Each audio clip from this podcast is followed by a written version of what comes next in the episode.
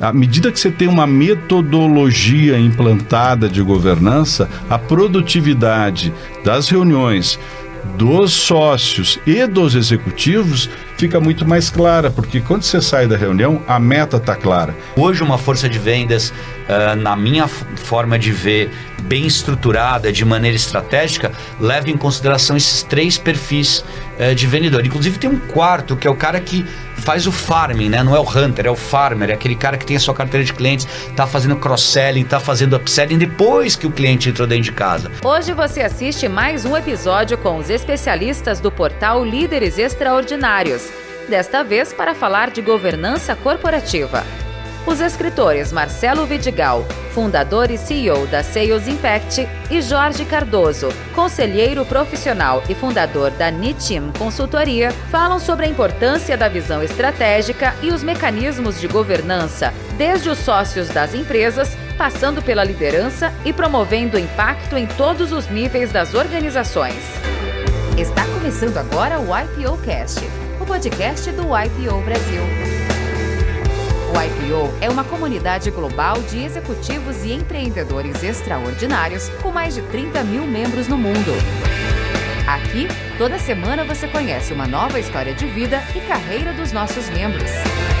Este episódio é patrocinado por Exame e Grupo Boticário.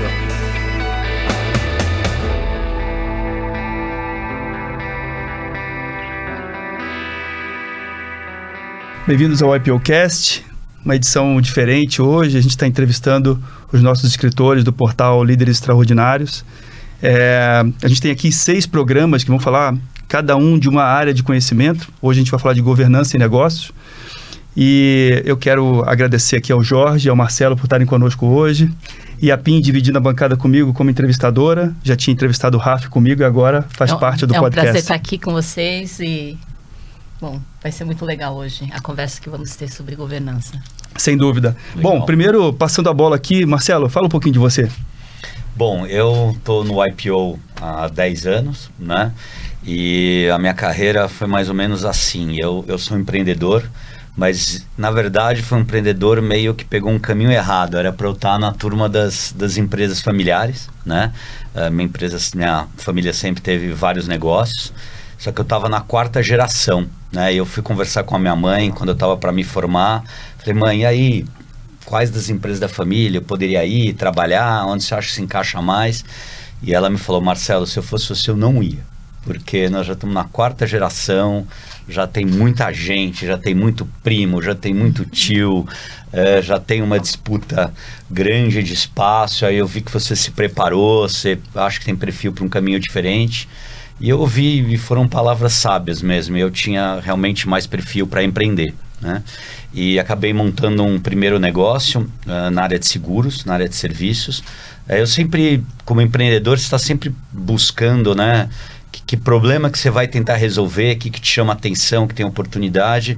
Eu lembro que quando eu fui sair da faculdade, era uma época que o Brasil uh, estava falando muito em uma provável privatização da Previdência, tinha um negócio de seguro saúde crescendo bastante, então eu vi uma oportunidade de trabalhar nesse segmento de benefícios, né? E montei minha primeira empresa nessa área, que era uma empresa fundamentalmente de business to business, né? A gente não montou uma empresa para trabalhar com pessoa física, mas para vender produtos e soluções para empresas, né? Na área de benefícios. Na área de benefícios, né?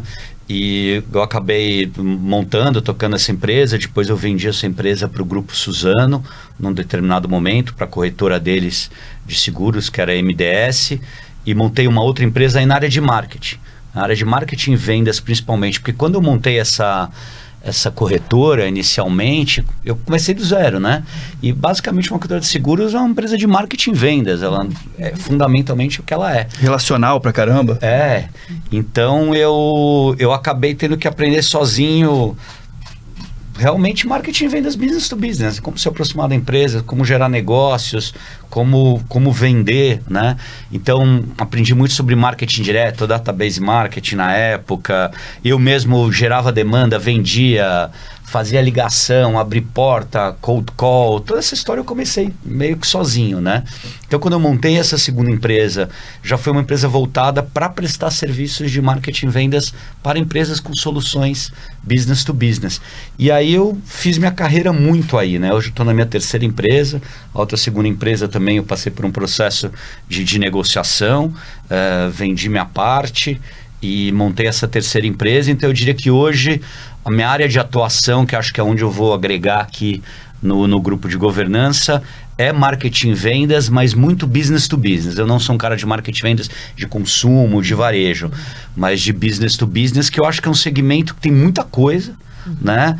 É um segmento menos charmoso que o B2C, tem menos atenção, mas tem milhares de empresas, de negócios incríveis e que precisam de apoio para crescer. Então, o meu foco hoje é como ajudar as empresas business to business a crescer. E a gente falava, eu e a PIN, sobre essa questão de que muitas empresas né, é, não olham vendas como uma área é, estratégica de governança. Sim. Né? E você um especialista no tema, sabe que a empresa que não lida com isso dessa forma acaba, de certa forma, é, renegando é, uma questão estratégica, super estratégica, de crescimento, de é, posicionamento da marca, posicionamento da empresa, né? E como é que é isso para os teus clientes, assim, né? Você percebe isso de certa forma? Olha, eu tenho, eu tenho dois tipos de clientes. Eu tenho, eu trabalho muito para grandes empresas uh, multinacionais de tecnologia. Eu acabei me especializando bastante nessa área, uh, serviços, software, tecnologia em geral, né? E aí eu acho que elas já já têm todo um uma estrutura, um conceito, uma estratégia. E aí o que a gente faz é ajudar a operar uh, programas, principalmente de geração de demanda, né? Geração de novos negócios, aproveitando que essas empresas já trazem uh, de forma mais estruturada, né? Então, nesse caso, é, tem menos um questionamento estratégico, uh, mas tem bastante uh, como descer isso para uma operação que funciona no Brasil e que vai dar o resultado de crescimento que essas empresas estão buscando, né? Mas eu tenho outros outro tipo de clientes que aí são empresas nacionais mesmo, de médio porte, né? Muitas também trabalham com tecnologia e a gente percebe isso sim, né? É, claro que o crescimento está na agenda, mas eu não acho que ele está muitas vezes, em muitas delas, pensado de uma maneira mais estratégica é, que envolve várias frentes e o meu artigo que foi sobre Product Market Fit, né, que é muito falado, né, eu, eu resolvi escrever isso porque não tem uma startup hoje que você não sente e conversa, uhum. dois meninos saíram da faculdade, os caras já estão falando em Product Market Fit. Uhum. E eu olhando para o mercado, vejo tantas empresas maduras, é, com faturamentos de centenas de bilhões de reais e que você não percebe que o Product Market Fit está ali bem claro como uma agenda a ser desenvolvida. E às vezes nem a agenda do crescimento estratégico está lá. É meio que vamos seguindo, marketing e vendas vai tocando dia a dia, mas não está na estratégia real pensar o crescimento de forma mais estruturada. E Marcelo, como é que você, dentro da sua das, das suas empresas, como é que você tratou essa questão de product marketing, até na questão do, né, da empresa de benefícios, como é que isso você desenvolveu isso nas, nas suas próprias empresas que agora você está aplicando, é, vamos dizer, né, para os seus clientes? É, na, na, minha empresa atual, né, que uhum. a gente é, trabalha nessa frente, a gente está falando de product marketing o tempo inteiro. Uhum. Tanto que eu, eu assim, eu, eu não, eu comando a à frente de novos negócios na empresa. Uhum. Uh, eu já tive essa experiência de ter uh, um ou dois diretores ao longo do caminho para fazer esse papel e não deu tão certo. Uh, então eu, eu cheguei à conclusão que esse é um papel estratégico meu. Eu estou crescendo o time, eu vou estruturando as áreas, mas a área de novos negócios continua na minha mão, porque tem muito isso. Não é que eu não possa ter alguém que vai fazer um trabalho de vendas parecido com o que eu faço, mas porque essa interação com o mercado, uhum. você está na linha de frente, gerando negócio, fazendo apresentações, fazendo propostas, te dá muito input para você mexer nos seus produtos, nas suas soluções, na maneira como você faz o deliver de serviços, que a gente é uma empresa de serviços. Então, eu acho que quando a alta gestão e o CEO se afasta demais da área de vendas, da área de marketing, ele passa uma mensagem também para o time de que aquilo não é prioritário, ele perde essa visão de mercado que ajuda a mover uh, os, principalmente a criação de novos produtos e soluções. Então isso é uma coisa que eu não abro mão. É. Quando eu li sua matéria sobre Product Market Fit, eu, e, por acaso eu vi um vídeo de uma desses especialistas que fazem as coberturas dos grandes eventos, né? Teve o SXSW e teve o Web Summit. E, e eles falaram assim, como faz sentido um evento de tecnologia mundial ter uma fila de credenciamento de duas horas? Então, assim, que produto é esse? Né? Do, do que, que a gente está falando? E às vezes isso é inconsciente e às vezes isso é, é tratado de uma maneira talvez não, não estratégica, para que, de certa forma, é, a tua identidade, o teu produto combine com o tipo de serviço que você está prestando, né? E, óbvio, não é uma experiência ruim, tem todo um line-up lá de pessoas brilhantes falando, mas a experiência como um todo, né? Quantas vezes a gente, como consumidor, é, consome serviços ou produtos que não conectam, tem alguma coisa ali que não está fechando e, e, essa empresa vai ficando para trás na, na, linha do tempo. Né? E como, como consumidores, eu acho que a gente é mais observador. Talvez você, como especialista, também tenha esse olhar né, de o tempo inteiro pensar: opa, acho que aqui está faltando alguma coisa. Mas grandes empresas erram, né? grandes empresas erram nessa, nessa forma de encontrar ou de exercer o product market fit. Né? Sim, e às vezes fica um, um processo muito complexo, parece que é uma coisa da NASA que está construindo, mas está dando exemplo que às vezes o Product Market Fit tem pequenas features ao longo do caminho que você vai ajustando e vai ficando mais interessante. Esse esse caso que você citou da fila aí do Web Summit é muito interessante, que eu acho que tem uma, uma mudança, né? Quando a gente olha lá para trás, né? Fala, não, a internet, a internet surgiu no meio militar, depois corporativo, depois chegou para a pessoa física, né? É, computadores, computadores começaram nas empresas, depois foram para a mesa das pessoas. Quando você olha hoje, está acontecendo o contrário, os modelos de negócios de consumo estão vindo para o business to business. Então é um desafio muito maior, porque as pessoas estão acostumadas a ter uma experiência de compra, uma experiência de relacionamento com as empresas, intermediada pelos apps, é, por uma série de inovações.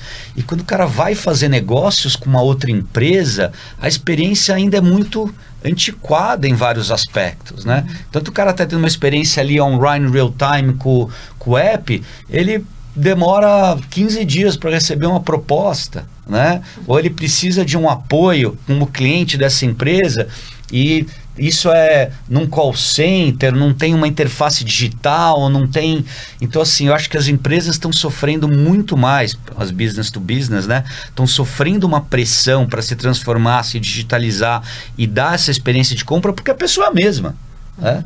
A pessoa, ela como pessoa física, ela tem uma expectativa que acaba transbordando para relacionamento comercial, né? Então acho que dá para fazer muita coisa aí no mundo business to business. E é só a introdução, viu, Marcelo? A gente só está começando aqui. Ó. Perfeito. Vou passar para o Jorge agora. Jorge, fala um pouquinho de você. Bom, primeiro, obrigado, Duane e a PIN. Prazer estar com o Marcelo. Obrigado ao EPOcast com essa parceria com o Exame maravilhosa. Bom, falar um pouco de governança da minha história, né? Na realidade, sou engenheiro mecânico uhum. e comecei na petroquímica eh, nas décadas de 80. E essa trajetória foi crescendo, tive oportunidade, saindo da petroquímica, de atuar em outros grupos, inclusive fora do Brasil. Eh, retornando para o Brasil, voltando à petroquímica, quando assumi a presidência da Polo, no Polo Petroquímico, foi quando eu entrei no IPO, lá no início dos anos 2000. E naquela época já já havia me apaixonado pelo tema governança em empresas familiares. E já tendo feito alguns cursos em Harvard, também na Fundação Getúlio Vargas e depois na Fundação Dom Cabral, a Fundação Dom Cabral acabou me convidando para ser professor. Cada vez me apaixonava mais por esse tema e fui fazer IBGC, o Instituto Brasileiro de Governança Corporativa, e já atendi mais de 40 empresas no Brasil, montando conselhos de administração, conselhos consultivos, comitês. É um tema muito vasto e fantástico. Acabei escrevendo dois livros sobre o tema, né? É, que me deixo muito feliz. E a governança é uma coisa que está enraizada e não tem como desassociar essa governança, essa gestão porque se você for pensar nos três ciclos da governança que o Papa da governança, que é o John Davis, fala, que é família, propriedade e gestão, eles se sobrepõem. E quando você fala de gestão numa empresa, você tem que entender a cultura da família, entender a cultura da propriedade, como é que funciona esses três círculos que eles se sobrepõem. E a partir daí, você tem uma vasta oportunidade de fazer planejamento estratégico, identificador, identificar indicadores de performance, fazer todo o programa de sucessão nas empresas, que é importantíssimo, gestão do tempo. E aí isso me fez, inclusive, criar recentemente 10 módulos, e esses módulos hoje eu aplico nas empresas para identificar o nível de governança que a empresa se encontra para que ela possa se identificar em que estágio que ela está e o que, que ela precisa avançar para realmente fazer uma gestão efetiva. Então, essa é um pouco da minha história, tentando aqui resumir sem entrar em detalhes demais, né? Desde a minha época de engenheiro até assumir a presidência da Polo no Polo Petroquímico, quando comecei a participar de reuniões de conselho e me entusiasmei pelo tema, fui estudar fora, estudar no Brasil, acabei virando professor também sobre esse tema e escrevendo dois livros sobre justamente sobre isso e que me fez uh, me deixar cada vez mais entusiasmado porque aí você começa a conhecer a alma das pessoas e essa alma das pessoas interage com a empresa. Na realidade, é uma simbiose entre pessoas e empresas e isso é muito importante que isso funcione muito bem nas empresas. Uhum. Deixa eu aproveitar para divulgar o livro aqui. É, o livro, o livro, Jorge, a gente encontra onde? Então, esse livro, é, assim como o anterior também, né, que é, é hoje, que é o Extensão, vou deixar para vocês também, é um livro de pensamentos. Extensão de Jorge Cardoso. É, e esse último livro meu, que é o da Net, Net Team, que é o nome da minha empresa, Time em Rede, uhum. ele hoje já não está mais nas bancas. Eu, como eu faço palestras, seminários, uhum. uh, com muita frequência, Estou fazendo isso nas próprias palestras e seminários uhum. e que me deixa muito grato porque as pessoas acabam lendo muito próximos e convivendo nessa, nesse trabalho. Maravilha. Bom, é, tem uma, um monte de pergunta para você, Jorge, Exato. por favor. Mas uh, uma questão que eu percebo é essa, essa essa forma de formar um conselho, né? Então você pega um conselho ali e o, os perfis dos conselheiros hoje em dia são diferentes, né? Antes, antes, do conselho tinha um papel muito mais de verificador, né? De, de um ambiente onde o CEO prestava contas sobre uhum. é, os resultados da empresa, etc. E isso foi mudando, isso foi amadurecendo com o tempo é, e os conselhos passaram, é, sem pôr a mão na operação, mas passaram a, a, fazer parte das decisões mais estratégicas, ajudar os times a serem desenvolvidos, etc. E eu acredito que o perfil do conselheiro também foi mudando ao longo do tempo. Né? Qual que é a tua visão sobre isso? A, tua, a pergunta é excelente, né? Porque justamente no passado havia essa, essa, esse perfil de um conselheiro quase um auditor, que ele olhar só o passado, né? É, as reuniões de conselho, quando eu faço parte das reuniões de conselho, eu falo do pentágono para mim. E o pentágono farol e o pentágono retrovisor. O retrovisor, olhar o passado, que deve ser o mínimo tempo possível da empresa, porque já passou, mas olhar muito para frente. E o pentágono é falar, começar pelo comercial, passar pelo financeiro, por industrial ou operações, dependendo da empresa, gestão de pessoas e itens extremamente estratégicos. Porque quando você fala com um empresário, se pergunta assim: qual é a sua meta? Porque quando você senta com os colaboradores ou com os executivos, tem uns dois M's, que é um dos temas do meu livro, que é metas e meios. O líder tem que saber qual é a meta e o liderado tem que saber qual é o meio. Mas muitas vezes o líder não sabe qual é a meta. Aí você me diz assim, mas como assim, Jorge, não sei? Eu quero faturar um bilhão, quero ter uma EBITDA de 20%. Você está falando dos norteadores financeiros. E quais são os estratégicos? E aí para, pensa. Como assim quais são os estratégicos? Você quer abrir uma filial no exterior? Você quer entrar com um novo canal de venda? O que, que você está pensando de forma estratégica? Porque as corporações, o líder está pensando no financeiro normalmente, não quer dizer que ele não pensa no estratégico, mas o, a governança tem que provocar o sonho do líder para que ele aflore e traga o que, que ele está pensando de estratégico, além do financeiro. Isso é maravilhoso, porque aí metas e meios. O líder define a meta, o liderado pede os meios, que muitas vezes os executivos não sabem pedir os meios porque não está clara a meta.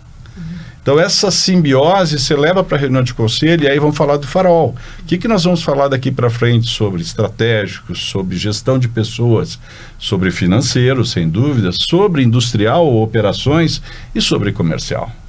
E aí você tira aquela celeuma que havia no passado, onde a gente fazia muito mais auditoria do que pensar estrategicamente, e vamos pensar. Mas aí como nem você está fazendo aqui, como um timekeeper com tempo, com planejamento. As reuniões de conselho precisa receber a pauta sete dias antes. Pode ser uma reunião, um conselho de administração ou reunião de conselho consultivo, se a empresa ainda não está num estágio de administração. Mas tem que receber a pauta. Os conselheiros precisam saber o que vão ser discutidos lá. E depois, no final, fechar com uma ata. Os comitês vão assessorar esse, essa governança. E é importante que os comitês venham e assessorem. E os próprios gestores e os conselheiros independentes têm essa obrigação, e principalmente os independentes, e é isso aí sim, numa empresa de capital aberto, onde eu também faço conselho de empresa de capital aberto, os conselheiros independentes têm um papel fundamental de justamente ser independente e não ter nenhuma postura pró alguma pessoa, e sim pró empresa. E um dos outros capítulos do meu livro é o CNPJ CPF. Porque muitas vezes a gente põe o CPF acima do CNPJ. E aí a empresa acaba por se esvair. Porque eu sempre digo, o CNPJ deveria ser infinito. O CPF, que somos nós, somos finitos.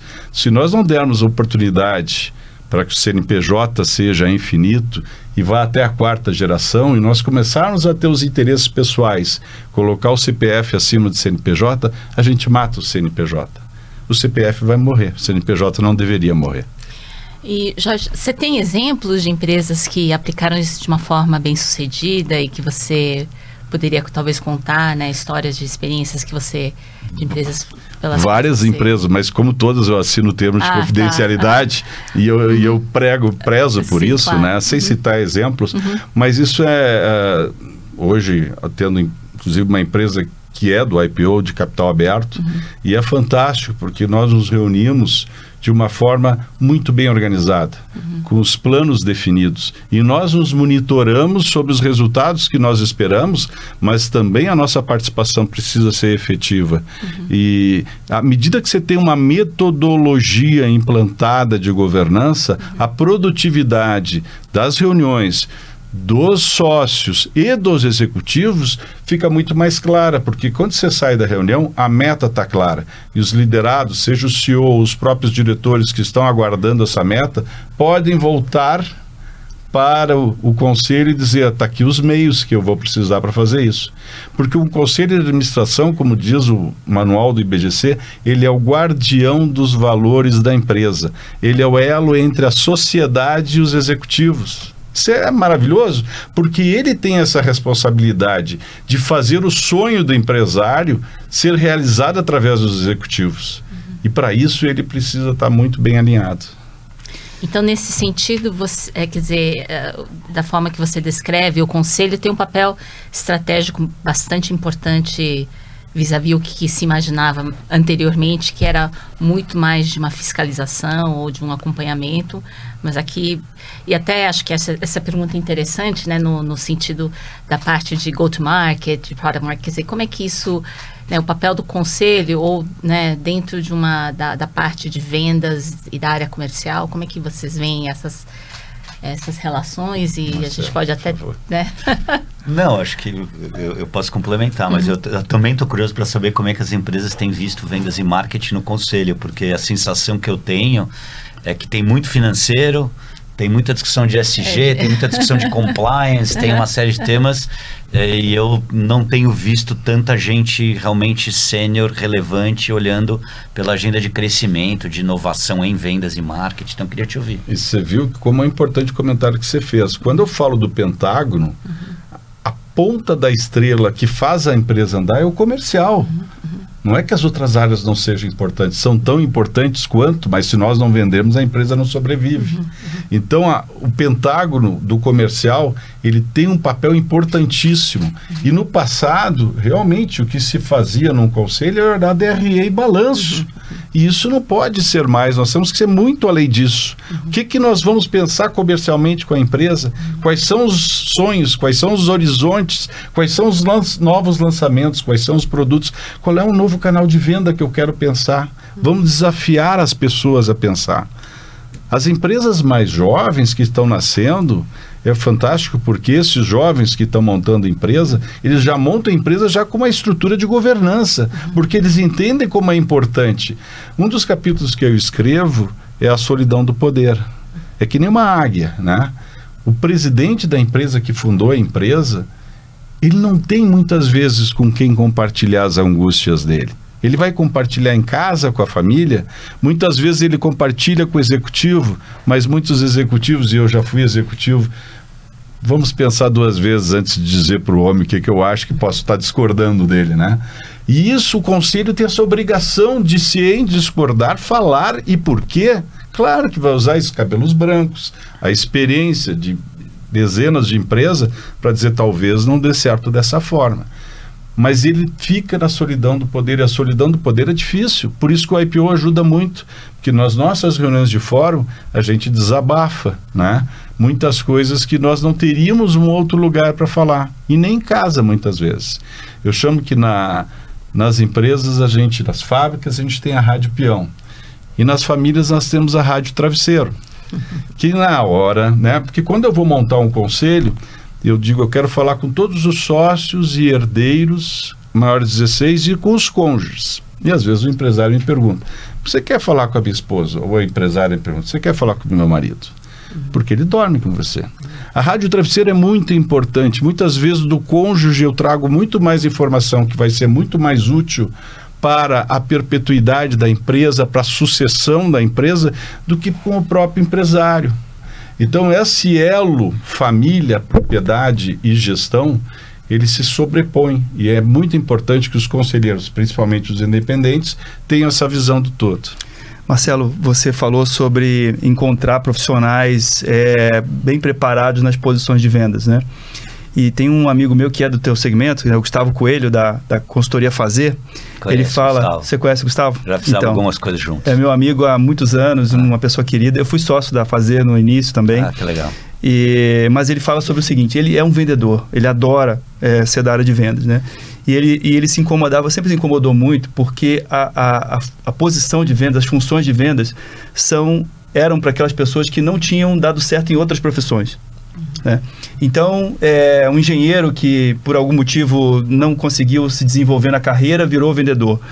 E ele fala, pô, ao contrário, é uma posição para a gente se orgulhar muito, é uma posição para que a gente possa realmente puxar a empresa para onde a empresa precisa ir, trazer as informações a respeito, né, como você falou, os 20% do tempo está lá perto do cliente para poder perceber o que está mudando e adequações, etc.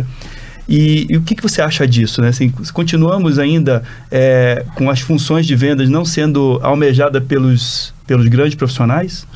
É, como é que você enxerga isso? É, eu, eu, acho que tem, tem, é uma discussão interessante, tem vários, vários temas aí, né? Acho que o primeiro, uh, eu sou a favor de uma visão moderna de vendas que é contra essa coisa de... Tem muito essa coisa, não, vendedor faca no dente né? Então dá quase a impressão de que o cara tá indo para matar o cliente, né? E não, e não o contrário, né? Então essa coisa do vendedor faca no dente eu odeio. Acho que esse cara, ele, esse é uma dança, ele tem que trabalhar junto, ele tem que junto com o cliente construir junto uma solução que resolva aquela dor, que ambos participem desse processo de construção e ele está genuinamente convencido de que ele está levando efetivamente vai ajudar o cliente e resolver um problema. Que é o contrário do vendedor faca no dente. O vendedor faca no dente é me dá o que você tiver aí que eu vou vou para selva, vou Na matar raça, e, né? vou, e vou achar um cara para comprar esse negócio. Então eu, eu não gosto dessa, dessa visão. É, outra coisa que eu não, não gosto também, aí das, essa é das antigas, das mais modernas, hoje você tem o tal do growth hacking, né?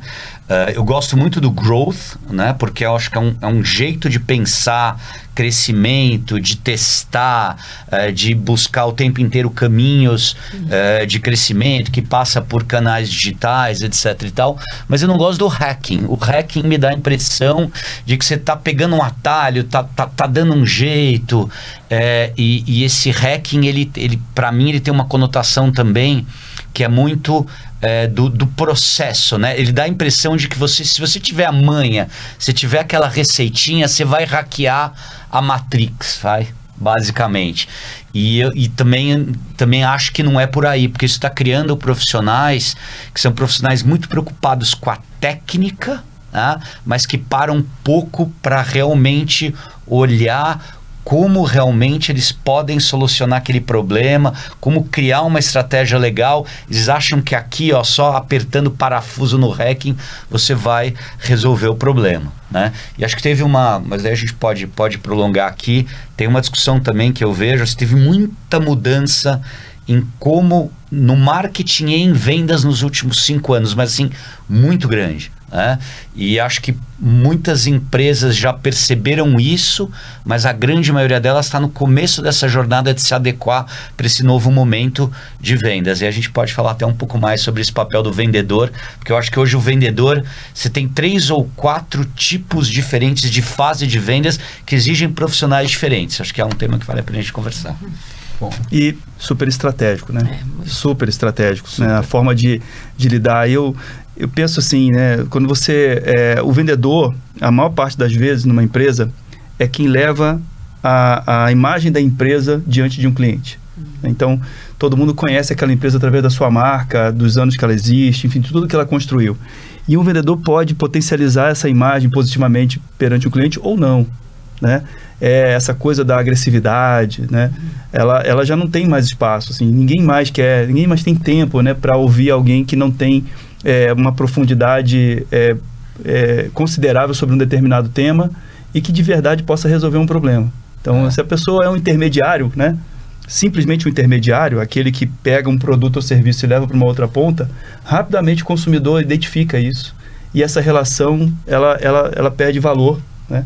ela perde aderência e ele vai começar a buscar o topo do funil dele de uma maneira é, incansável, porque o fundo de funil dele ou, ou, as relações de mais longo prazo vão ficando, não vão existindo, né? Vão existindo em pequenas quantidades. Claro. É, você com um ponto hoje, né? Os, o, dizem, né? É, dos vários estudos é que quando um, um cliente chega para conversar com esse vendedor, é, 70% da decisão dele já foi tomada. E hoje, com a quantidade de informação que existe, de conteúdo disponível, ele chega muito mais bem preparado para essa conversa. Então, o vendedor de antigamente, ele operava num espaço de desconhecimento do cliente. Uhum. Isso dava muito mais espaço para ele operar essa relação e fazer o trabalho de vendas. Hoje em dia, esse espaço não tem mais. Então, você tocou num ponto super importante. Ou ele está muito preparado sobre o negócio dele, sobre o produto dele, também muito muito preparado sobre o seu negócio e a sua necessidade para poder gerar valor nessa relação e construir uma venda bem sucedida. Não existe mais aquele gap de informação em cima do qual ele operava. E a venda é, de, é para o longo prazo, né? Uma relação de longo prazo, não é somente transacional para aquele momento, né? Não, de jeito Inclusive, nenhum. mesmo no, no, B2C, né? Quer dizer, tanto no B2B, óbvio, por, por conta da questão da relação de duas, duas companhias, mas no, até no B2C, né? Quer dizer, é, se você vê grandes empresas de, de venda, como a Amazon e tal, eles estão querendo criar uma relação de longo prazo com, com o consumidor, né? Então, acho que é, faz, faz bastante sentido esse, essa mudança de perfil, né? Que você está falando. Total. Uhum. É, você pega um exemplo, vai, automóvel, como você não conhece. Uhum. Antigamente, ah, estou interessado aqui num, uhum. num, num, carro da Volkswagen. Onde você ia buscar informação? Sei lá na concessionária. Eu, uhum. O vendedor era a primeira fonte de uhum. informação para você Sim. sobre aquele carro, né? Hoje em dia você comprar o carro, você sabe muito mais que o próprio cara, que você já viu de vídeo no YouTube, já conversou com os amigos, já quer dizer, já viu mil pesquisas, quer dizer, a quantidade de informação, isso vale para outros segmentos também, né? Mudou muito.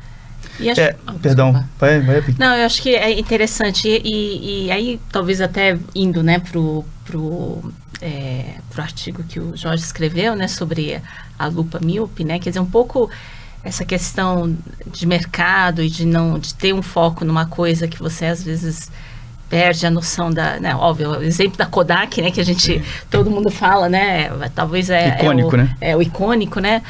Mas é queria que você falasse um pouco mais sobre isso, então, Jorge. A Lupa Milp foi um artigo que eu escrevi nesse grupo de artigos de empresas familiares que né, foi, foi criado em função uh, de alguns cenários de algumas empresas uhum. onde o líder, né, a gente falou de líder, liderado, metas e meios, está uhum. tão direcionado em um determinado ponto e às vezes é só, como você disse, o exemplo, olhando o resultado financeiro. Eu sei que todos nós dizemos que o caixa é o rei, né, mas que pode e muitas vezes acontece de ele não conseguir ver mais o todo. Uhum. Então ele, a, o foco fica tão intenso naquele tema, ele vai para casa, volta para a empresa, só pensando naquele tema específico, por, que poderia, obviamente, ser até gerido por um dos seus grupos, né? E ele traz ou, ou centraliza nele e acaba esquecendo de ver os periféricos. E aí outros problemas periféricos vão surgir e até outras oportunidades periféricas vão surgir e ele se perde por algum momento, eventualmente, né, numa, num cenário de lupa. Eu estou tão concentrado e olhando a lupa aqui que eu posso perder o todo. E ao perder o todo, eu posso deixar de ver muito mais do que eu estou vendo. Eu estou tão focado no olho da mosca que eu posso esquecer o enxame todo. Sabe, Jorge, sobre esse ponto, é, tem uma questão que, na minha opinião, ela passa muito forte por vendas, mas ela é muito estratégica, que é a questão dos incentivos. Uhum. Né? Que os executivos da empresa, a, a forma como a empresa é, cria expectativas de resultado, é, também é uma forma de direcionar a velocidade com que as coisas vão acontecer e, eventualmente, até, como você falou, os, os workaround, né, as soluções de contorno, que não são efetivamente é, positivas para a empresa, mas resolvem um problema de resultado no curto prazo. É, fala um pouco de uma experiência sua que você percebeu que, a, que o incentivo não estava bem calibrado e que isso estava refletindo na, na, forma de gerir vendas na empresa. Quando você fala de incentivo, você fala, por exemplo, de incentivo fiscal. Não, não, não falo de incentivo financeiro, financeiros. Né? Financeiros. Bônus. Pra, é, ah, entendi. É, incentivo para a equipe, a equipe, vamos dizer, gestora e tudo mais, que você às vezes olhando muito curto prazo e não pensando no longo, é. né? Esse é um exemplo. O incentivo, e falando de bônus especificamente, uhum. é uma coisa que precisa ser muito bem alinhada e muito bem transparente. Se for aos quatro princípios da governança, uhum. transparência, equidade, prestação de contas e gestão corporativa, que hoje traduz um pouco pelo ESG. Mas os dois primeiros, que são muito importantes, transparência, não é que os outros não sejam, transparência e equidade. Então, essa transparência e equidade, quando se cria um programa de bônus, ela precisa estar muito bem estruturada de forma a não fazer um elefante, e muitas vezes se cria fórmulas absurdas, que é muito difícil de medir, inclusive, depois para bonificação, mas ao mesmo tempo ela precisa e deve existir em todas as empresas. A política de remuneração variável, e entrando um pouco nesse tema, ela é uma variável fantástica para toda empresa. Existem diversas formas de bônus, de bônus, uh, stock options, enfim, dos mais variados que podem ser construídos. Se isso está bem claro, uh, facilita para que todos, ao final do ano, do diretor até a pessoa que está lá auxiliar de produção numa fábrica saiba de forma clara o que, que ele precisa fazer, o que, que o time dele precisa fazer para que se atinjam as metas e ele possa no final do ano ou no início do ano seguinte ou por trimestre da política que a empresa definir passar a ter essa remuneração variável. Então política de bônus ou política de remuneração variável é fantástico, é excelente e importantíssimo para as empresas. O, o, exemplo que eu queria também a, explorar é muito sobre a questão mais, mais estratégica desse olhar de para onde a empresa está indo, longo prazo, ambidestria, né? Curto prazo versus longo prazo. Tem aquela história lá da, da Blockbuster, que eles cobravam é, uma, uma determinada taxa quando você devolvia a fita e ela não estava rebobinada. E, e alguém disse, olha, os clientes estão aqui reclamando disso, não está legal. Né? Disse, quanto que isso representa na receita da empresa? Ah, representa quase dois dígitos. Uhum. Então, é, não vamos tirar, não. Não, mas o cliente não está feliz com isso, ele está incomodado. É. Tá, mas isso também gera receita. E como é que a gente vai explicar para o conselho que a gente vai abrir mão de quase dois dígitos percentuais de receita?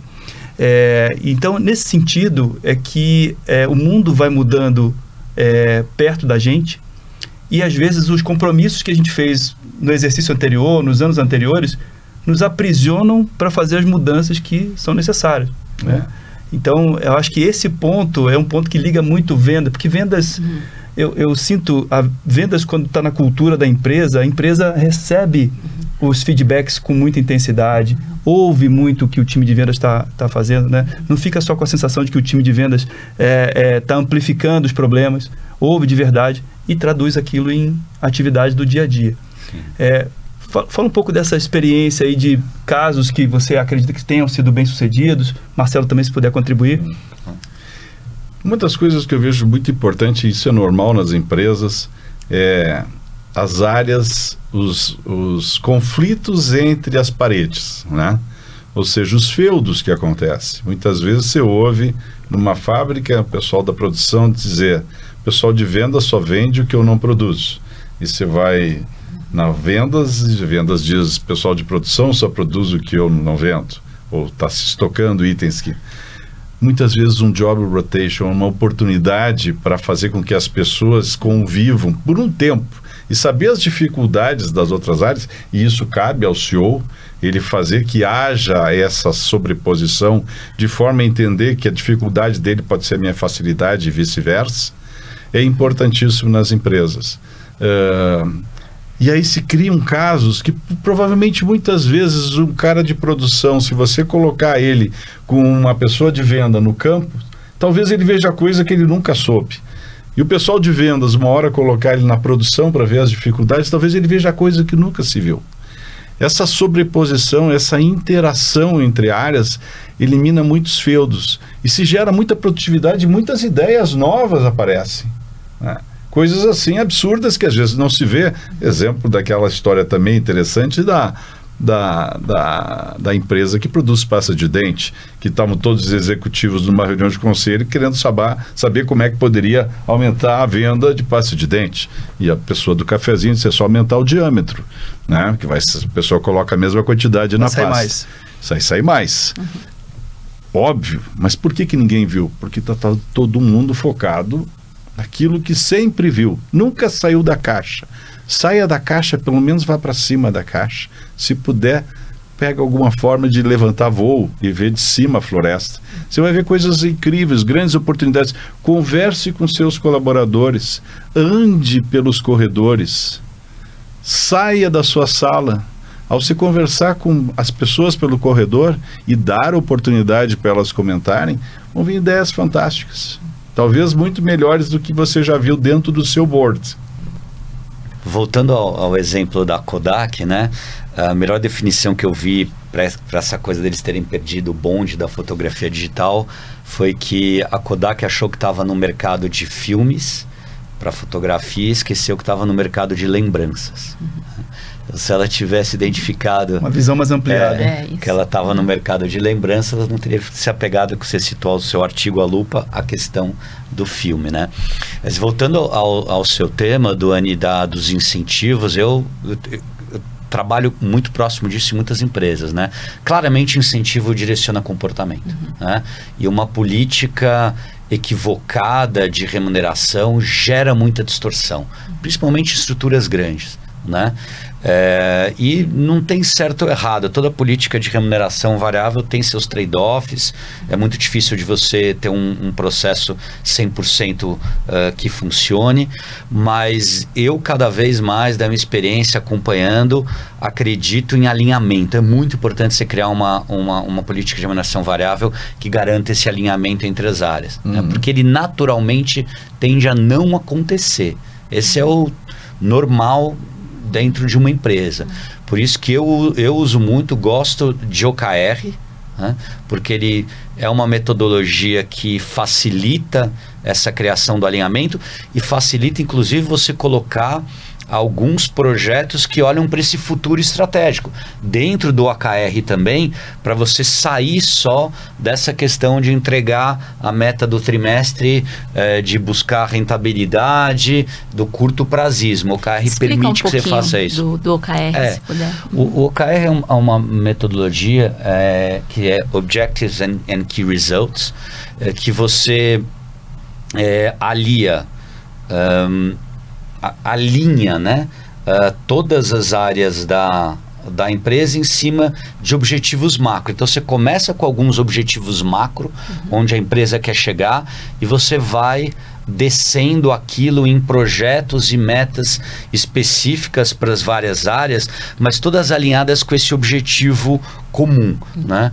Então, se tem um objetivo que é de ganhar market share, é, isso obviamente vai estar em marketing e vendas, mas provavelmente tem também uma pegada para a área de pra área de produção, por exemplo. Você tá eh, a, a área de produção está preparada para um crescimento, ou vai estar preparada para um crescimento de demanda de 15, 20% no ano. Então, como é que eu dou uma meta aqui ou um projeto aqui que permita que eles se preparem para poder lidar com essa demanda que marketing e vendas vai criar. Então, quando você pega, estou dando só um exemplo, mas quando você pega esses, esses key objectives e começa a cascatear na empresa e distribuir sem perder esse alinhamento com o objetivo macro, você incentiva esse tipo de, de alinhamento.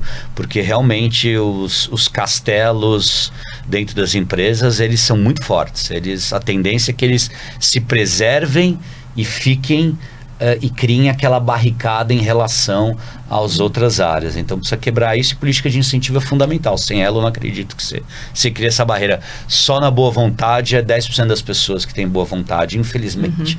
Na prática é isso que a gente O vê. restante tem que ser resolvido com governança e bons incentivos. né? Exatamente. É, Marcelo, você falou da- das- dos tipos diferentes, né? Que dos últimos cinco anos a área de, de vendas ela se transformou muito e que para cada etapa do processo de decisão de um cliente existe um perfil é, de, é, de um vendedor, né? Ou de um representante é, da área de vendas da empresa que sabe fazer aquilo muito bem e que eles são diferentes entre si. Queria que você entrasse um pouco nesse tema. Sim, é, tem, tem uma, teve uma mudança bastante grande e, e ela, e as empresas de tecnologia foram as primeiras que fizeram isso direito. E, então todos os meus clientes já há muito tempo seguem essa linha e, e eu estou levando isso ao aos poucos para outros segmentos. né? Então vamos olhar como era, sempre lembrando que eu estou falando aqui de business to business, tá? Vamos olhar como era ah, essa equipe de venda business to business há cinco anos atrás. Tá? Pré-pandemia, um já tinha digitalização, mas não tão não forte. Normalmente é um- uma equipe de vendas única, né? Que, não, o cara é bom vendedor, faca no dente, né, tal. É, vamos lá, moçada, pra rua, fazer reunião, tomar cafezinho em cliente, gerar oportunidade tal. É, esse mesmo cara é o cara que vai num, num evento, numa feira, prospectar, é o que vai visitar cliente, é o cara que faz uh, cold call, às vezes é um cara que dentro ele, ele ao mesmo tempo está buscando novos clientes e também tem que gerenciar uma própria carteira de clientes que ele já tem. Então era o vendedor que, que eu chamo de, de pato, né? Ele nada, anda, voa, mas não faz nada direito, né? Esse é o perfil do vendedor clássico né? E as novas metodologias eh, que foram sendo criadas e, e aprofundadas ao longo do tempo, elas mostram que você, para cada etapa do processo de venda, você tem ah, um, um perfil de trabalho diferente que impacta o perfil do profissional também, né? Então, para o começo, olhando para o funil de vendas, né? Para o começo do funil, você tem, você tem um processo de geração de demanda que ele tem que ser um processo eh, muito mais em cima de metodologias, né? Muito mais processual mesmo, com ferramentas, com inteligência de dados, com um processo estruturado. E aquele profissional que está ali, normalmente é um cara que tem que ter esse foco em abrir porta. É um perfil, é, é, completamente diferente do perfil do cara que abre porta, do cara que é um closer, né? Que fecha um negócio. Então, quando você olha para o topo da pirâmide, é um perfil de profissional diferente. Provavelmente um pouco mais júnior, mais no começo de carreira, que é aquele cara que está disposto a realmente estar uhum. tá atrás de abertura de portas uhum. com uh, foco nisso. Depois, quando você gera uma oportunidade, já um outro profissional que tem que trabalhar aquela oportunidade. É um cara que já entra mais no qual é a dor do cliente, qual é a necessidade dele, como é que eu customizo essa solução, como é que eu pego o meu portfólio de, de produtos e soluções e encaixo aqui para essa necessidade. Vamos dizer, é um perfil de pré-vendas. Né? Um cara que entra mais nesse processo de entendimento. Uh, quando essa oportunidade está mais próxima realmente de ser fechada, aí sim é o perfil do closer. Aquele cara que vai para a mesa, vai para matar, vai para fazer a negociação, vai para fazer a coisa acontecer. Né? Então, os processos, metodologias, ferramentas que cada um deles precisa usar e o perfil do vendedor para cada etapa é diferente. Então, hoje, uma força de vendas uh, na minha forma de ver, bem estruturada, de maneira estratégica, leva em consideração esses três perfis uh, de vendedor. Inclusive tem um quarto, que é o cara que faz o farming, né? Não é o hunter, é o farmer, é aquele cara que tem a sua carteira de clientes, está fazendo cross-selling, está fazendo upselling depois que o cliente entrou dentro de casa. Né? Então, só aqui, você viu que eu já dei quatro perfis de profissionais diferentes que vão trabalhar com ferramentas e tipos de gestão diferentes. Então, para mim, hoje, uma empresa que quer montar uma estrutura realmente profissional de vendas, leva em consideração esses perfis e monta estruturas de gestão diferentes para cada um dos momentos. Uma estrutura de gestão para terminar muito mais, muito mais forte em cima do topo do funil. E, cara, o cara que é o closer, esse cara você deixa solto. Esse cara é o Romário, né? Batedor de pênalti. Todo, é, esse cara todo dia. Tipo, se ele meter uma bola no gol por jogo e não fizer mais nada, tá ok. Já esse cara aqui, no começo do funil, tem que tá, estar tá cruzando na área 20, 30 bolas por jogo. São dois tipos de gestão muito diferentes. Bem interessante essa visão é. e tenho certeza que é, esse, essa forma de explicar sobre o processo uhum. é, vai ajudar muita gente a entender o seu próprio processo de vendas uhum. na, nas empresas. É, eu queria pegar um pouco dessa tua fala e transportar para a governança no seguinte aspecto. Se a, as empresas, se nos últimos cinco anos houve uma mudança muito grande na forma de comercializar produtos e serviços, B2B, como você está falando, isso significa que em algum momento num conselho alguém precisou pensar isso, né? E tem os momentos e, o, e os times de reinvenção das empresas.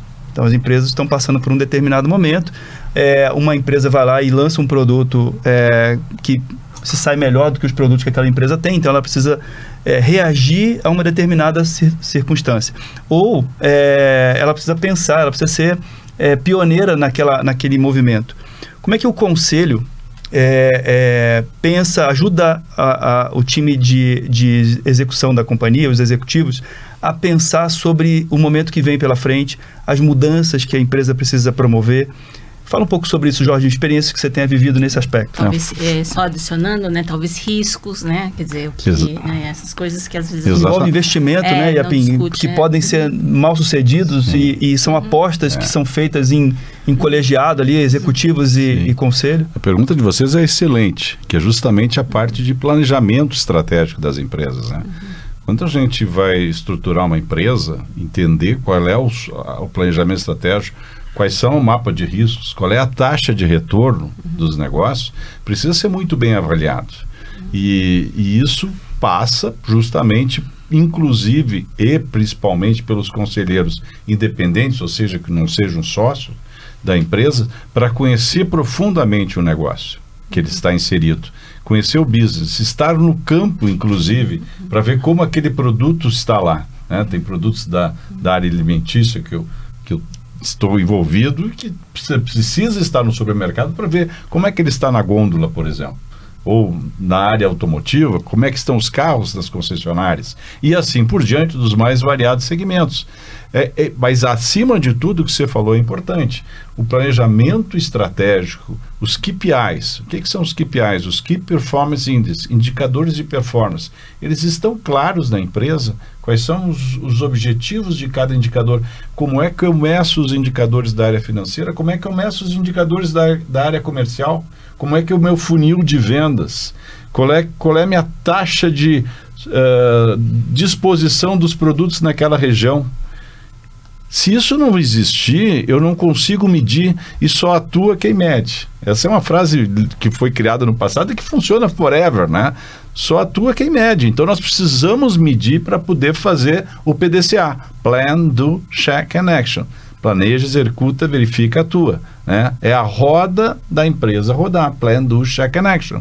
Esse PDCA, ele precisa ser usado com todas as outras matrizes anteriores, 5W2H, Uh, matriz SWOT. Planejamento estratégico é uma ferramenta que você vai direcionar para um five years plan, mas também vai olhar para o ano seguinte e principalmente para o ano seguinte profundamente, avaliando as, as, fortalezas, as fraquezas, os pontos fortes, os pontos fracos e a partir daí definir os 5W2H, quem, quando, onde, por quê, como, quem serão os responsáveis que no mês seguinte, na próxima reunião, serão cobrados se aquele, aquela linha do tempo está sendo executada conforme foi planejado. Então, você falou uma coisa importante que é justamente isso: é o planejamento estratégico das empresas para que se possa medir.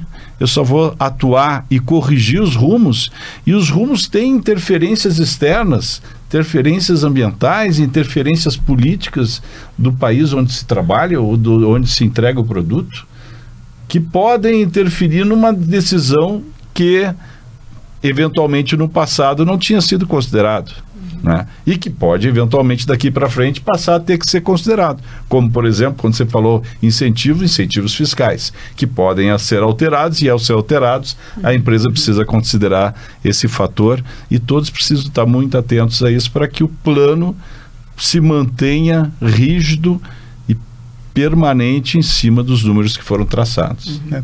As ferramentas de, de, gestão elas vão mudando com o tempo, mas elas têm uma essência muito parecida. Tem. E eu, eu gosto muito, Marcelo, você comentou sobre o OKR, e ele tem uma visão que é bem estratégica e ele tem uma visão que é bem operacional. Ele consegue conectar as pontas. E, e, se eu não estou enganado, você pode falar um pouco melhor sobre isso. É, ele também é mais rápido. Ele não é uma meta de muito longo prazo. Então ele, ele estabelece um tempo menor e, e por, por consequência, as metas são é, é, mais fáceis de serem mensuradas e ele muda ao longo de um ano. Né? Se a gente olhar o exercício de é, orçamento que gera metas e etc., ele tem uma, uma, uma um, mapa mental de 12 meses. É. Né? Uhum. Assim, e o OKR ele é mais curto, ele é mais, ele é mais ágil. Faz sentido? Sim, o OKR ele, ele é uma metodologia que você revisa a cada trimestre, a cada seis meses e vai fazendo uma calibragem, né? Eu, eu, eu acho que na velocidade que as coisas estão acontecendo, tem uma frase que eu gosto que é uh, planos são inúteis, mas planejamento é fundamental. Uhum. É que, que, é um pouco isso, né? Uhum. Aquele plano que você desenha, ele vai ter tanta mudança que no final ele não serviu para nada. Mas o fato de você se planejar e colocar esse esforço, esse mindset e direcionar faz toda faz toda a diferença. Então realmente eu fico imaginando lá atrás, né? Lembra, eu lembro, eu não sei se ainda faz isso, né? A Shell tinha planejamentos de, de 10 anos, é, né? Era uma empresa que era famosa. Faz. Será que alguém ainda faz planejamento de 10 anos, né? Eu fico pensando, eu muda, não, muda, né? né? Tá não consigo imaginar que você possa fazer um planejamento de 10 anos, mas o OKR é mais, é. você tem revisões periódicas e, e por isso eu acho que funciona bem. E acho que seria inter... e dentro desse cenário, né, que a gente está falando aqui de mudanças e, e a necessidade de, de um skill set diferente, uhum. tal. Talvez Jorge, você podia falar um pouco do que você imagina, tipo o papel do conselheiro, né? Que primeiro o, o papel do conselho a gente falou, mas assim e qual que é o mix ideal, né, de, de pessoas ou personalidades diferentes dentro de um conselho? Inclusive também qual o perfil, né, de um conselheiro agora num né, moderno, vai, vamos dizer, dentro de um, de um ambiente como, como a gente encontra hoje em dia. Yeah, é, adicionando ao ponto da IAPIN, a questão da diversidade também, porque é. tem os perfis sim. e o papel da diversidade, sim, se você puder... Sim, é. Bom, o papel da diversidade vem cada vez mais forte, isso é muito bom, né? A contribuição em alguns conselhos que eu participo, uh, temos mulheres fantásticas que agregam de uma forma maravilhosa experiências profissionais com altíssima competência. E com relação a ao papel do conselheiro, é, ele, além de ter que ser independente, isento né, de qualquer razão por algum motivo pessoal, ele precisa pensar na empresa acima de tudo. Ou seja, ele precisa entender a empresa, independente de eventualmente um sócio pensar de uma forma, por algum, algum pensamento uh, distinto de outro sócio, a empresa tem que estar acima de tudo. E ele, ao entender a empresa acima de tudo, é isso que ele vai focar. Mas ele realmente precisa ser muito multivalente. Ele precisa saber de finanças, entender o que é um DRE, entender o que é um balanço, saber traduzir aquilo ali, saber entender relatórios, entender de questões jurídicas, avaliar inclusive como é o acordo societário, né? Quando vamos iniciar uma, uma governança de uma empresa, tem algumas coisas que eu pergunto. Você tem planejamento estratégico? Uhum. Às vezes não tem um planejamento estratégico, tem alguns indicadores, mas não tem um planejamento profundo. Então temos que criar um planejamento estratégico para menos nós termos o norte. Você tem acordo societário? Algumas vezes não tem acordo societário, tem um contrato social. E ninguém está falando dos detalhes do futuro. Isso é terceiro. Uhum. Você tem um programa de sucessão? Uhum. Tem, meus filhos vão continuar na empresa, mas qual é o critério? Quais são as formas? Esses três itens são fundamentais para que aí a gente comece a pensar em governança. Uhum. Então, precisa ter um planejamento estratégico, precisa ter um acordo societário e precisa ter um plano de sucessão para as empresas familiares. É fundamental que isso aconteça. Isso tendo, se não tiver, vamos estruturar isso. Mas em tendo isso, aí nós vamos então partir daí trabalhar em cima uhum. do que que cada conselheiro vai agregar. E se é uma empresa que existe uma possibilidade de ter mais de um conselheiro independente, obviamente se busca um mix, alguém que entenda profundamente daquele segmento, alguém que entenda muito de finanças, alguém que entenda de gestão e relações familiares. O mix é muito importante uhum. para que nós não tenhamos esse, eventualmente três conselheiros onde todos entendam profundamente do produto, mas não veem a empresa do lado de fora, do lado de cima. Uhum da família, da propriedade e, além disso, obviamente, de todos os outros entes que estão em volta que fazem parte. Por isso que é importante, eu chamo de FCC, fornecedor, cliente, concorrente. Uhum. Se nós não soubermos, como conselheiro, quem são os nossos concorrentes, quem são nossos clientes, quem são nossos fornecedores e quem podem ser nossos futuros fornecedores, clientes e concorrentes, a gente não está conhecendo todo. Uhum. Porque o mundo é muito dinâmico muito rápido sai um M&A de um concorrente, ou mesmo nós podemos receber uma oferta, ou mesmo nós que podemos querer comprar uma empresa. Nós estamos preparados, temos um valuation do nosso negócio. Muitos empresários, mas por que, que eu vou precisar um valuation? Em algum momento talvez precise. Por que não ter um valuation atualizado do meu business? É, a gente entrevistou aqui a Kátia Porto, que é vice-presidente de, de recursos humanos do Carrefour. Uhum. E ela, na época, 2008, mais ou menos, ela era é, vice-presidente de recursos humanos da Nokia. Uhum. No momento em que existia toda essa questão da entrada do iPhone no mercado, uhum. né? E a Nokia, a gente lembra disso, era, era, era a principal marca de telefones da época, né? Mais forte. E ela comentou assim, olha, eu estava no Natal, minha, as minhas filhas é, pediram, ao invés da gente dar um presente, pediram dinheiro. E a gente disse assim, mas por que vocês querem dinheiro? Porque a gente quer comprar um iPhone. E ela disse assim, naquela hora a ficha me caiu de que a gente estava muito, uh, muito fora da realidade que estava acontecendo naquele mercado de telefones. E ela, inclusive, foi, a, a, pedido do CEO da companhia, foi conversar com o CEO da Lego, que tinha feito uma reinvenção e bem sucedida, né? E ele falou muito sobre essa questão de. E ele estava com ela, esse episódio é maravilhoso se vocês puderem ouvir e ver. Mas ele estava com ela e disse assim: olha, na janela dele Assim, ó, tá vendo aquele prédio lá? Então, aquele prédio lá foi quem salvou a gente. Porque as mudanças mais profundas, é, segundo, segundo ele, não eram, não, não eram possíveis de serem feitas pelo mesmo time com as mesmas regras. Uhum. Tinha, que ter, tinha que ser feito por um time separado que estava estaria pensando no futuro, reinventando a companhia, e aí sim, à medida que aquilo começasse a fazer sentido, aí você tem né, essa essa, essa, essa movimentação da, do, do, velho jeito de fazer, do antigo jeito de fazer para o novo jeito de fazer. É, a pergunta é para vocês aqui que, tão, que estão na frente de, de companhias que precisam mudar o tempo inteiro. Uhum. É, até que ponto é, o próprio time é capaz de enxergar a mudança que precisa ser feita? ou é, quando ela é muito profunda, é melhor começar de novo, é melhor trazer um novo time, novas pessoas? Qual que é a temperatura que vocês têm assim de, de entender, olha, aqui é melhor desistir do que insistir? Quer começar, Marcelo? Não, pode. Não. Você sabe quando eu falei dos metas e meios, eu me lembrei de mais três, duas siglas que eu uso, que é os três Cs e os dois Ts. Os três Cs é conhecimento, competência e comprometimento. Ninguém nasce sabendo, você desenvolve o conhecimento das pessoas. Competência, todos nós temos um limite de gestão. E aí a gente precisa identificar isso, senão alguém vai identificar. E comprometimento, para mim, não deveria nem se discutir nas empresas, mas muitas vezes numa reunião de conselho se entra sobre comprometimento de algum, de algum uh, executivo. E os dois T's é, para que você tenha conhecimento e competência, o primeiro T é treina. Mas em algumas vezes você treina, treina, treina, não deu mais, troca.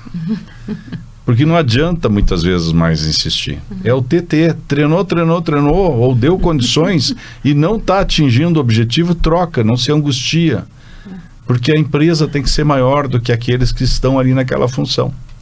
Então, essa troca muitas vezes é fundamental. E às vezes precisa de uma assessoria externa, ou alguma forma, ou uma empresas de RH que façam isso, assessment, assim por diante, para nos dar um pouco mais de certeza daquilo que já está certo. Uhum. Que precisa reoxigenar a empresa. Uhum. Empresa, para mim, é que nem epiderme. As células de cima, muitas vezes, precisam ser trocadas para se reoxigenar. Uhum. E é assim que funciona.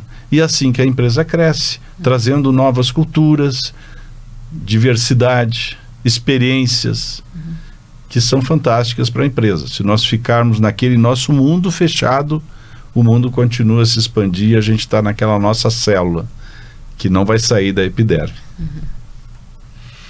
Olha, eu, eu acompanhei vários, várias empresas que estiveram nesse movimento. Duas empresas acho que fizeram uma, uma transição muito violenta de modelo de negócio, foram bem sucedidas, que foram a Microsoft e a Adobe de software, as duas, elas escolheram aqui a Sales Impact, que no Brasil a gente trabalha com eles no processo de geração de demanda. É, assim, eu acho que tem. É, é, interessante essa pergunta, porque tem duas maneiras de olhar. Né? Eu acho que tem essa, tem, tem essa possibilidade que é. Eu sinto o cheiro de ter alguma coisa nova ali que pode acontecer, que pode ser relevante para mim no futuro, e aí eu acho que essa solução é boa time separado, às vezes empresa separada, estrutura separada, para ter liberdade criativa de testar, errar, fazer acontecer e, e aí acho que está implícito todo o processo que vem daí, tá? Que pode dar certo, pode não dar certo, mas isso aqui não está afetando o core business. Se der muito certo, pode virar um core business interessante lá na frente.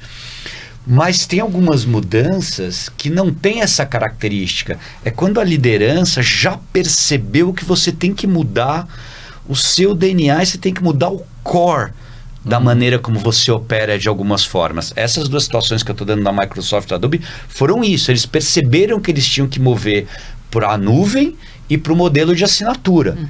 Né? Então aí não dá para você fazer um timezinho paralelo a que fazer o trabalho. Ou você, como CEO, quer dizer, se acredita naquilo, você vai ter que vai ter que fazer aquilo acontecer e ter uma aposta. Fala, cara, não, agora eu acredito que o caminho é esse. E aí você tem que alinhar toda a estrutura e fazer o core da empresa mudar. Não adianta time paralelo. Porque o time paralelo é a história do testezinho. Não, não estamos falando de um teste. Nós falando da nossa sobrevivência e de uma mudança radical que a gente tem que fazer. Porque se a gente não fizer, a gente não está uh, no mercado Na próxima daqui fase. a 10 anos, daqui a 5 anos. Aí, cara, tem que ir com tudo para cima, fazer a mudança, alinhar todo mundo. Vai ter troca de executivo, vai, vai ter resistência, vai, vai ter problema com analista. Eu lembro o, o CEO da Adobe, ele chamou os analistas de Wall Street e falou: Deixa eu contar uma história para vocês. É isso que nós vamos fazer, vai demorar X quartos, eram vários quartos, uhum. 8, 12. Cara, a nossa receita vai cair. Uhum. Se preparem que a nossa receita vai cair, mas nós vamos passar por esse processo e vamos sair mais fortes lá no final. E convenceu os analistas. A ação da Adobe sim caiu, uh, teve um processo, mas ele preparou o Wall Street para aquilo. Né? E lá no final, e hoje a ação é sei lá, Maravilhoso. 50 vezes maior do que era antes, né? Então, tem horas que você tem que ir pro core e fazer aquilo acontecer. E aí tem que atropelar quem precisa atropelar para fazer a mudança. E a Pim, a gente entrevistou aqui o, o Fed, Federico Grosso, que é CEO Latam É. da América. Sim, Da sim. Adobe, da, né? da, CEO Latam da, da Adobe. E, e ele falou um pouco sobre esse episódio. Ele não estava lá na época em que aconteceu, mas ele, ele comentou o seguinte: que o, antes de, de ser SaaS, é, Adobe, assim como a Microsoft, vendia caixinha. Você comprava uma caixinha, tinha um número, um part Sim. number, que você digitava no seu computador e aí você instalava. Ainda tinha CDs, né? Que você instalava no seu, no- na sua máquina. Sim. E então houve a mudança. Na- na- no que houve a mudança, o pessoal de marketing disse: não, mas agora a gente vai mandar uma outra caixinha para casa do, do cara. Eu disse, não, não tem caixinha. Acabou a caixinha. não, mas é é porque é- o cliente não vai entender, não. Ele é assim, não tem jeito. Né? E ele usou uma expressão que eu guardei comigo, que é assim: queimem os barcos. E essa expressão é de um grupo que chegou numa ilha, né? E eles eram é, exploradores daquele lugar, eles iam ficar lá por muito tempo. E aí, quando eles a- atravessaram o mar e encostaram os barcos, é, e disseram o seguinte: agora, para não ter alternativa, queimem os barcos. Você só tem a alternativa de estar aqui desse lado da ilha. Interessante. E, e ele falou um pouco da. Ele narrou um pouco o que ele viveu sobre isso, que foram anos é, é, fazendo com que, a- as- óbvio, né? Tem as desistências dos executivos, etc., mas tem as insistências, as mudanças de cultura, que cada pessoa tem o seu tempo. é, e, e aí a, a empresa acaba pesando ali o balanço né, entre a experiência da pessoa e a contribuição e a capacidade de transformar de cada um. Né? Mas ele narrou essa, esse episódio, achei muito legal você ter comentado também. É. Acho que talvez o moral da história é sempre ter foco no cliente, né? Porque se o seu consumidor está mudando, a empresa tem que estar juntos, né? Mudando junto com, com, com o cliente, né? Maravilhoso. Ah, Agora, queria ouvir de vocês o que, que vem pela frente, né? Então, queria saber, Marcelo, você, o que, que, que você gosta de, de, de conhecer, o que, que você anda é, estudando, que no final vai acabar refletindo nos teus artigos aí. É, eu, eu go- assim, é, eu pretendo escrever sempre nesse mundo de marketing e vendas, mas eu gosto muito de, de estudar e ver como é que os modelos de negócios, inovação e tecnologia estão impactando a forma das empresas operarem e como isso no final vai se refletir no processo de crescimento de uma empresa, né? Então é, é mais ou menos nesse campo que eu, que eu vou operar e que eu acho muito curioso. E acho que e eu andei pensando nisso, né? A gente está vindo para cá e você fez esse desafio, andei pensando. Eu acho que eu, eu quero tentar também fazer uma coisa que é, é, trazer um pouco mais para o dia a dia da maior parte das empresas essa possibilidade. Porque quando a gente pensa no- no- né, nos modelos de negócio, a gente está falando em Amazon, estamos falando em Google, estamos falando em, em Microsoft e tal, e aquilo fica parecendo muito distante, né? Da NASA, né? Da NASA, né? Para a empresa comum, né? Então, esse primeiro artigo de Product Market Fit, eu dei a entender, não, dá para todo mundo fazer. E acho que tem outras coisas que tá, tá, ah, tá na mão, tá uma distância alcançável da maior parte das empresas, né? Porque é muito chato essa coisa. Pensa cultura, por exemplo, né? Cultura é a palavra do momento já há um bom tempo e acho que realmente construir cultura é fundamental. Mas todo exemplo de cultura que os caras dão é do Google, né? Fala assim, não, mas então, vamos fazer que nem o Google. Olha que trabalho de cultura fantástico que eles fazem. Aí o cara olha e fala assim, pô, mas eu fabrico prego. Como é que eu vou fazer o que o Google está fazendo? Mas sempre tem alguma coisa ali que do Google que dá para aproveitar, que dá para você transformar e, e impactar uma empresa que faz prego, né? Então, eu quero tentar dar um pouco essa pegada para estar mais acessível também aos leitores da Exame, que não estão todos no Google, né? Estão nas empresas de prego, de clips, né? Em restaurante. Então, acho que tem muita coisa aí para fazer. Legal. Maravilha. É, Jorge, e você? O que, que você. O que, que você está Então. olhando agora que vai, vai acabar refletindo aí na- nas tuas matérias? Então, estou com um projeto novo que está bem interessante. Eu estou, assim, retroagindo tempos meus ainda de executivo. Quando eu trabalhei na Mars, tinha os daily meeting, né, na, na empresa. E uma coisa que era muito interessante, primeira vez que eu entrei não tinha cadeira, tinha mesa só no centro. E eu vi que era assim, tudo, né, next point. Né? Fala a sua parte, passa para o próximo, jogo rápido. E cada vez mais as coisas estão rápidas e a gente precisa tomar decisões muitas vezes de forma rápida. E como eu faço palestras, seminários, enfim, cursos, É, muitos empresários de empresas de médio porte têm me perguntado como é que eu posso saber o meu nível de governança sem necessariamente nesse momento te chamar para fazer um diagnóstico.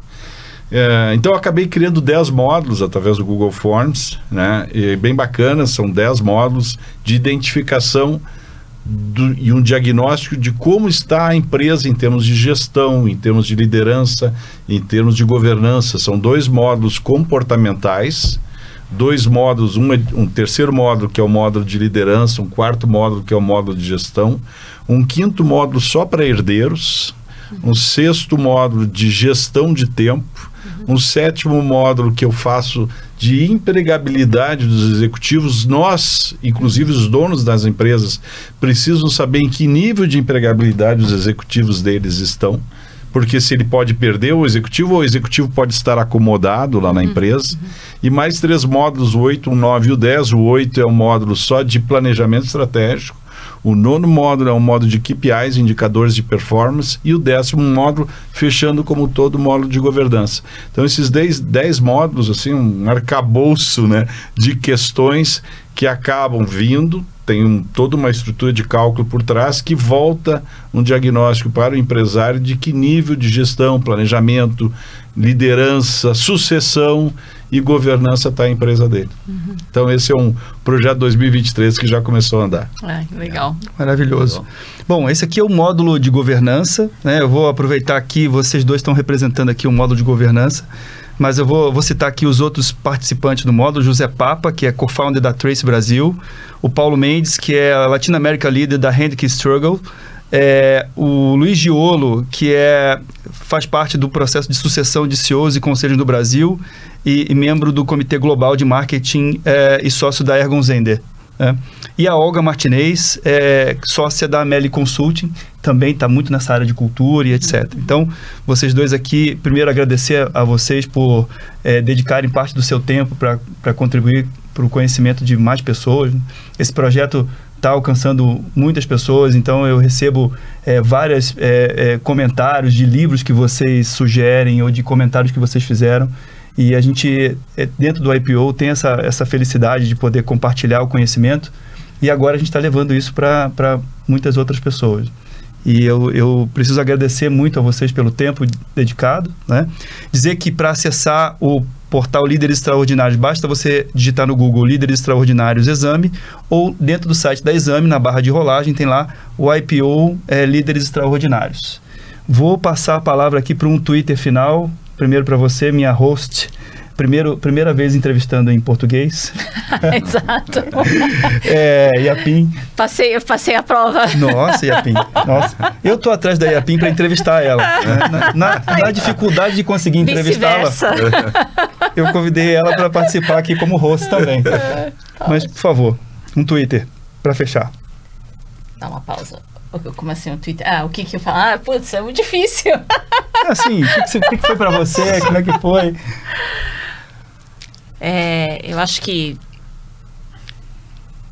consumidor é o centro de tudo, né? Então, realmente, a gente tá, tem que estar tá muito, muito atento a, a, a, ao nosso cliente final como, como é, foco, né? Em, em, em, todos os níveis da companhia, né? Desde o conselho até, até o, o vendedor que está lá na ponta atendendo e, e fazendo o que deve ser feito, né? Uma coisa maravilhosa que a Yapim tem é a pausa, né?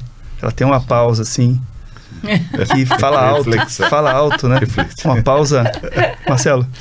Eu, bom, foi um prazer estar aqui com vocês. Eu acho que a, a gente no IPO aprende muito isso, né? Acho que a gente, como líderes de empresa aqui no Brasil, a gente tem uma responsabilidade de poder devolver para a sociedade uh, aprendizados que a gente tem e coisas que a gente construiu ao longo da vida. Então, para mim é um prazer estar nesse projeto, escrever.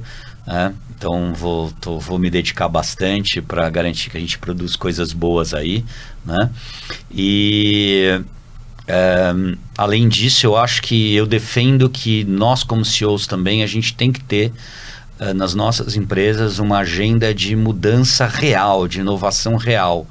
Uh, eu acho que a gente tem vários colegas que têm essa cabeça e é realmente assim que a gente vai gerar impacto, né? Uhum. Ficar ali só gerenciando o PNL, só gerenciando o EBITDA, como, como o Jorge falou, eu acho que não é a melhor, tem que fazer também, mas não é o melhor emprego da nossa capacidade criativa de mobilização de pessoas. Então eu acredito muito nisso e espero que a gente possa inspirar aí outros líderes nesse sentido. Antes de passar para o Jorge, para quem nos ouve, é, o Marcelo Vidigal escreveu a matéria Crescimento Exponencial, só com o match perfeito de seus produtos com os seus clientes, falando um pouco sobre o papel do Product Market Fit. Então, quem for lá no site da Exame vai encontrar a matéria por esse nome. Jorge? Bom, eu também agradeço o convite. Excelente essa oportunidade de compartilhar e também aprender, com a presença também do Marcelo, de vocês, uh, essa parceria maravilhosa do IPO Exame e tenho certeza que uh, a gente pode cada vez mais contribuir nessa parte de governança e de gestões familiares e empresariais que se sobrepõem.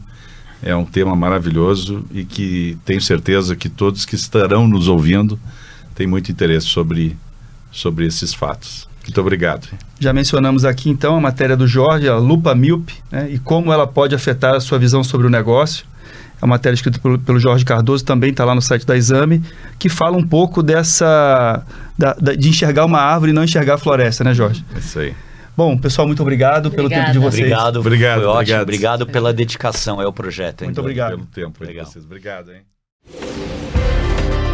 Não deixe de escutar os outros episódios do YPO Cast, disponível em todas as plataformas de streaming.